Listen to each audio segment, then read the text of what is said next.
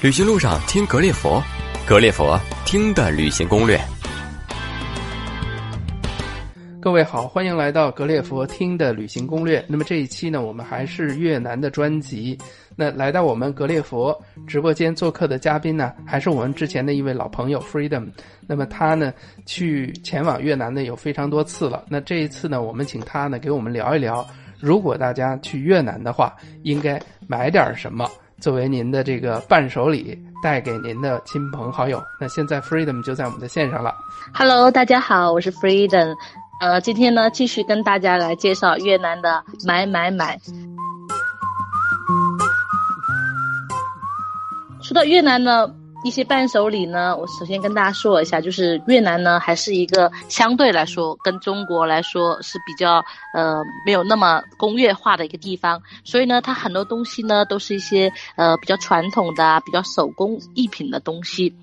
呃，它而且越南呢，河内呢也没有什么特别大型的，呃，像 shopping mall 啊，比较现代化的东西。所以呢，我给大家推荐的呢一些伴手礼呢，都是呃当地的比较传统的东西，像呃我们可以在之前跟大家说过三十六古街，还有像呃比较大的超市，像 Big C 啊之类的都可以买到。嗯、我觉得伴手礼里面首先能想到就是吃，呃，第一呢，我给大家推荐呢就是越南的咖啡。越南的咖啡之前说了，它比较有名。如果说你没有机会能吃到呃当地的滴滴湖的咖啡呢，那么带给家人和朋友的呢，一定首选呢就是 G 七的咖啡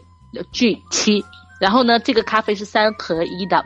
呃，加有奶、加有糖，还有咖啡粉。呃，在超市呢，大概是二十到三十块钱一盒，有大盒的、中盒的，还有小盒的。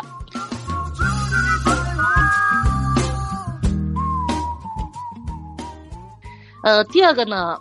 推荐大家买的就是果蔬干，像它的那个，它当地的热带的国家嘛，水果和蔬菜都比较丰富，像拿菠萝蜜啊，还有红薯、秋葵和榴莲做的果蔬干，嗯，比较小的一包，大概一包大概十块钱左右。嗯，越南还有一种排糖比较好吃，它虽然叫排糖呢，但其实它不是糖。里面呢夹着花生，中间呢有一层还夹着奶油，最外面呢裹着椰椰丝，外脆里嫩的，而且香甜也不腻人，非常的好吃。越南的椰子糖也是不错的选择，还有越南的绿豆糕，虽然呢跟北京的豌豆黄差不多，但是呢它比豌豆黄更加甜，然后口味会更加好一些。越南的当地呢还有一种。嗯，糕点叫做夫妻糕的，据说啊是越南人新婚的时候呢必备的，是一种绿色的，用糯米做的，比较软糯的一个糕点。但是呢，它保质期不能保留太长，可能、如果买下来的话呢，一两天就必须要吃掉。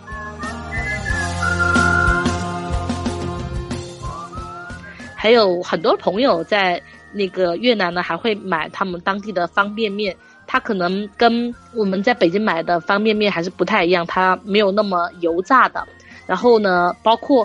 河粉也有做成像方类似方便面那样的，回去用开水一冲，味道也不亚于在越南当地吃到的河粉，而且价格也很便宜，大概可能两块钱人民币就可以得到一包。这些呢，都可以在我之前跟大家说的那个超市，像 Big C 之类的都可以买到。嗯，说完了那个伴手里面吃的，那大家也还可以买一些工艺品，比如说像越南的漆器还是做的非常的不错的，呃，漆器做成了成套的，像呃碗呐、碟呀、啊，还有一些那个椰壳刷上漆，做成了像肥皂盒盒呀、盘子之类的，镶着一些嗯贝壳啊，色彩都非常的鲜艳，也非常的漂亮，嗯、价格也不是很贵，大概呢。呃，越南盾呢大概是十几万，也就是人民币可能三四十块钱就可以买到一个非常漂亮的漆器了。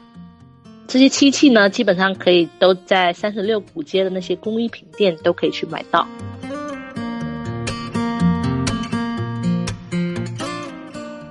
呃，接着呢，我给大呃在座的女性朋友一些建议。如果去过越南呢，都会看到呢，越南的姑娘在大街小巷面都穿着她们的传统服饰，叫做奥黛。咦，乍眼看过去还跟中国的旗袍还挺像的。它呢上衣是一件长衫，然后主要呢是用一些丝绸啊和软的布料做的，然后呢裁剪呢非常的贴身，能把女性的那个曲线呢显示的非常的淋漓尽致。它两侧的开高叉呢大概是到腰部，走路的时候呢前面、后面呢两片的裙摆呢随风的飘逸，下半身呢再配上一条。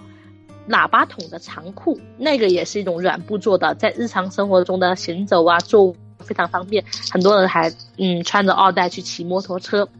呃，奥黛呢也是越南的国服，他们当地的中学生呢，所有人都穿，女生都穿白色的奥黛。基本上呢，可能去到越南以后，大家都有一种呃要买一套啊，或者是做一套二代的冲动。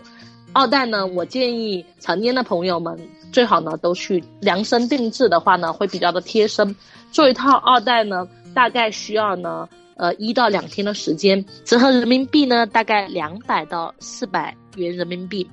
嗯，如果是小朋友的话呢，可以直接买那个做好的成衣的二代。嗯，在环建湖外的那个手工艺品店，基本上那个手工艺品的摊子都可以买到，大概人民币的话三四十块钱就可以买到一套小朋友的二代。